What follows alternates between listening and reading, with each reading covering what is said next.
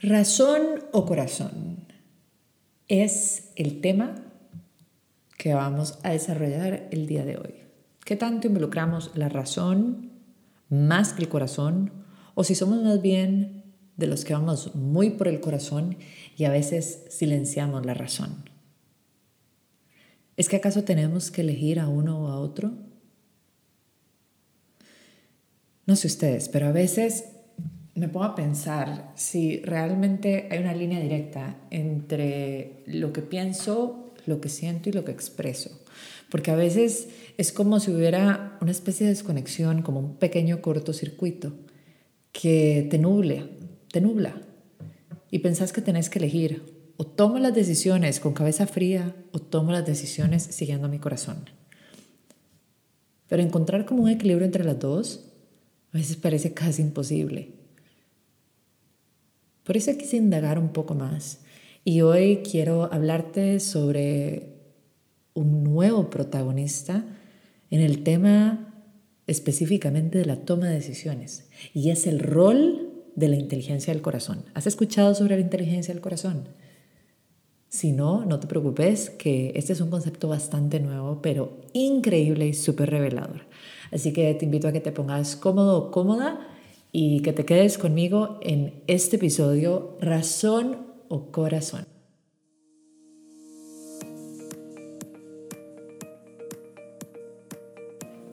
Bienvenidos a The Mind, Body and Soul Stylist Podcast. Yo soy su host, Michelle de Mateo. Bienvenidos. En algún momento en la vida escuchaste las expresiones como sigue tu corazón o hay que tomar las decisiones con cabeza fría, hay que dejarlas decantar y después tomar la decisión, quitando las emociones. Y es que por muchos años se ha considerado que las decisiones, principalmente en el mundo empresarial, deben tomarse desde la mente neutra, es decir, sin emociones y buscando apostarle al resultado que traiga mayor seguridad bajo la manga o al que tenga la mayor probabilidad de éxito. Se ha considerado que las decisiones tomadas con el corazón carecen de fuerza, enfoque y muchas veces objetividad. Qué loco, ¿no? Las palabras como hay que ser realista, objetivo pueden ser encontradas en esa lucha entre el diálogo de si sigo mi corazón o si sigo la razón. Sin embargo, hoy te vengo a compartir este concepto que te puede brindar una nueva perspectiva para el futuro. El concepto de la inteligencia del corazón llegó hace poco a mi vida y la verdad me pareció fascinante este tema, así que decidí investigar más sobre qué se trata, cómo funciona y por qué funciona. Y di con los que establecieron este concepto de inteligencia del corazón el centro se llama The Heart Math Institute y describe este tipo de inteligencia como una relación entre los razonamientos y las emociones alineadas al corazón. Es una coherencia que se da entre estos tres elementos.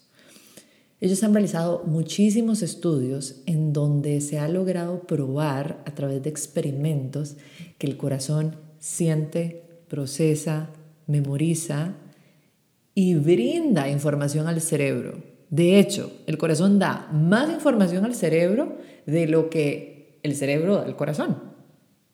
Y es que este poderoso órgano maravilloso no solo conecta muchas partes y roles de nuestro cuerpo físico, sino que también nos conecta con nuestro cuerpo emocional, y a la vez nos conecta con el cuerpo emocional de los demás.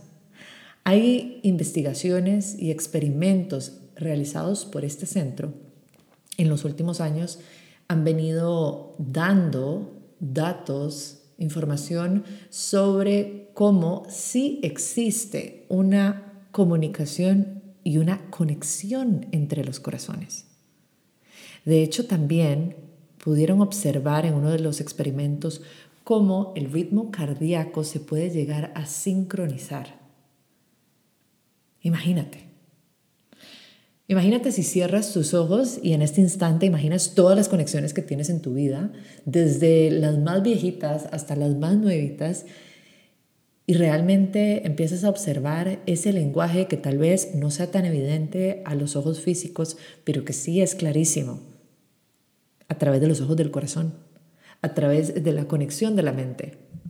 No sé si te ha pasado que estás pensando en algo y mm, un amigo, tu hermano, tu pareja te dice, ah, yo estaba pensando lo mismo.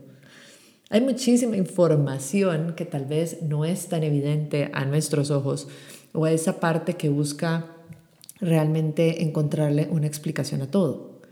Pero ahora esos datos y esas explicaciones se están realmente mostrando a través de evidencia científica.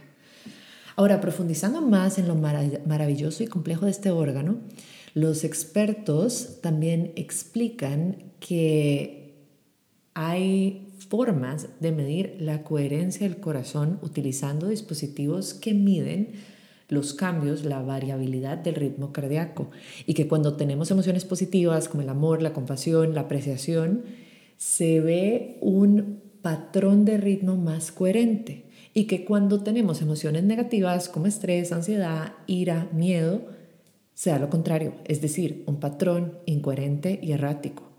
Ahora, si llevamos esta información a la práctica, podríamos intuir que el estado de paz y bienestar realmente ayuda a nuestro organismo, no solo en la parte física, sino también a funcionar de una forma más eficiente y dar un equilibrio, principalmente para la toma de decisiones en nuestra vida. Otro punto fascinante en todos estos estudios que te estoy comentando es el descubrimiento de que el corazón tiene más de 40.000 neuronas.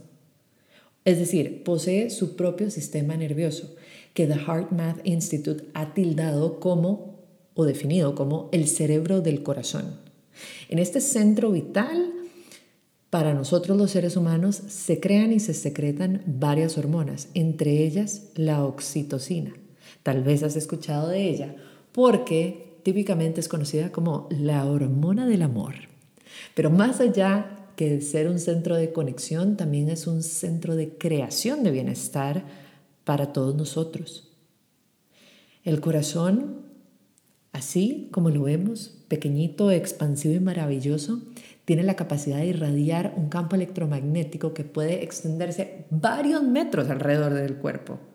Y si ahora llevamos este concepto realmente a lo que es la fuerza del corazón, podemos realmente entender que el corazón sí tiene un poder de influir directamente en nuestra realidad. La intuición también ha alcanzado un papel protagónico en todos estos estudios. De hecho, en uno de los experimentos se les pidió a los participantes que presionaran un botón y una computadora les mostraba una imagen que generaba una respuesta de calma. Ahora, el estudio mostró que el corazón y el cerebro respondían a las imágenes antes de que se mostraran. Es decir, el corazón respondió antes que el cerebro, sugiriendo que esto era evidencia de que el corazón enviaba señales neutrales al cerebro antes de que éste respondiera a los estímulos. Imagínate. Entonces, si hablamos de un liderazgo consciente, si hablamos de una toma de decisiones desde realmente el equilibrio de la lógica y el corazón, podemos empezar a entender que una de las formas más prácticas y fáciles que tenemos es justamente a través del empezar a confiar en lo que sentimos. Desde la coherencia de el corazón, la mente y el centro de comunicación. ¿A qué me refiero con el centro de comunicación? El centro de comunicación es, podríamos decir que es nuestra garganta, pero en realidad es ese centro en el que se da un diálogo que exteriorizamos con los demás o que muchas veces nos lo guardamos adentro, es decir, el diálogo interno. Esa vocecita que nos dice, ve por aquí, ve por allá, o que a veces nos empieza a, a, decir cosas que no son ciertas de nosotros mismos, como nunca lo vas a lograr, o tal vez el contrario te dice, sí lo vas a lograr, sigue adelante. En esa en esa forma en la que tenemos de comunicarnos con nosotros mismos. Es como muchas veces un acompañamiento que estoy segura que te identificas, que decís, no sé por qué, pero tengo que hacer esto. Es como un llamado, ¿no? Entonces, hoy te quería compartir algunos pasos justamente para empezar a aplicar estos conceptos y empezar a complementar estos términos para vivir una vida más libre, más libre de expectativas y realmente conectada con tu esencia, con tu ser. El primer paso es conectar con tu respiración. Y puede ser que parezca súper simple, pero en realidad cuando nosotros aprendemos a conectar con la respiración, nos permitimos conectar plenamente con nuestros sentidos y el sentido del aquí y el ahora, no del futuro, no del pasado, el aquí y el ahora. Lo segundo es aprender a observar sin juicio lo que estás experimentando en este momento. Y aquí es donde entra una, una parte muy importante que es el observar nuestra mente. Tal vez me podrías decir, pero yo como sé que, como observo mi mente, eh, vienen tantos pensamientos, a veces me confundo porque no sé si tengo una, como un sentimiento una voz que me dice sigue por la derecha, pero tengo después otro montón de pensamientos que no debería simplemente irme por algo que, una sensación, sino que debería tener evidencia de que ese es el mejor camino. Entonces, Aquí es donde es muy importante conectar con la respiración y observar realmente la agenda que tienen esos pensamientos. Cuando los pensamientos vienen con una lista interminable de expectativas, por ahí no es. Cuando preguntas y simplemente se siente bien lo que estás por hacer, ahí es. Y para lograr hacer eso, tenés que tomar esa pausa, respirar y observar desde ese espacio neutral. El tercer paso es aprender a observar tus pensamientos y tus emociones. El escribir nos permite exteriorizar lo que está dentro de nuestro cuerpo a nivel mental y a nivel emocional. Después puedes leerlos en voz alta y observar si lo que escribiste es 100% la expresión de lo que percibes en ese momento o si realmente hay un, poco, un poquito de efecto especial en lo que escribiste. Y es que muchas veces los seres humanos tenemos esta tendencia. Empezamos a crear películas sobre los resultados de una situación o de un conflicto o de una oportunidad que se te venga a presentar en ese momento y empiezas literalmente con el mundo las expectativas a tope. Entonces, cuando los escribes y observas qué es real, qué no es real, esto puede pasar em, en determinado tiempo, ahí empiezas a conectar de nuevo, no con la parte de la razón, ni tampoco 100% con el corazón, sino con un equilibrio de los dos. El siguiente paso es encontrar ese punto en el que tienes la posibilidad de elegir. ¿Qué es lo que vas a elegir? ¿De esto que encontraste o de esto que estás percibiendo en tu realidad? Puedes elegir paz o puedes elegir lo contrario, es decir, el conflicto, el problema, la incertidumbre, el miedo al futuro, la ansiedad, el estrés, etcétera, etcétera. Y por último, antes de tomar una decisión o de accionar, date unas horas para marinar lo que escribiste e identificaste en tu corazón. Esto es súper importante. Cuando soltamos por un ratito lo que observamos, lo que estuvimos con lo que estuvimos interactuando y lo soltamos, es maravilloso poder volver y realmente verlo con unos ojos frescos y agradecer la experiencia. Porque una de las cosas que nos permite conectar con nuestro corazón y liberar nuestra mente y entrar en un estado de paz es la gratitud por la experiencia de darte esa pausa, la oportunidad de conectar realmente con el aquí y el ahora. Wayne Dyer decía que no somos seres físicos teniendo una experiencia espiritual, somos seres espirituales teniendo una experiencia física.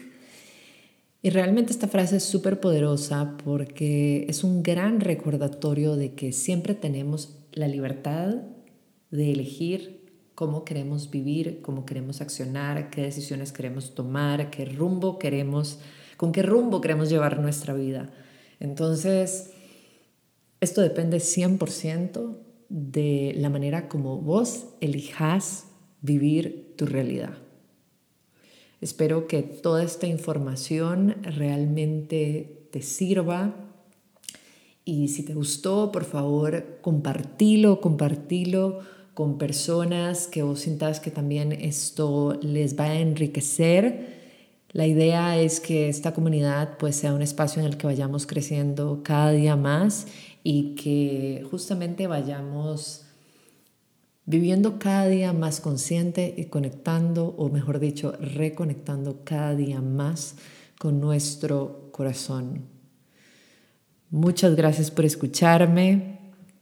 Espero leer tus comentarios. Me encantaría que me dejes una reseña en alguno de nuestras plataformas de podcast o si lo estás viendo en YouTube, no olvides también suscribirte y dejarnos tus comentarios. La luz que en mí honra la luz que en ti cuando estás en tu verdad y yo estoy en mi verdad. Somos uno. Nos vemos prontito.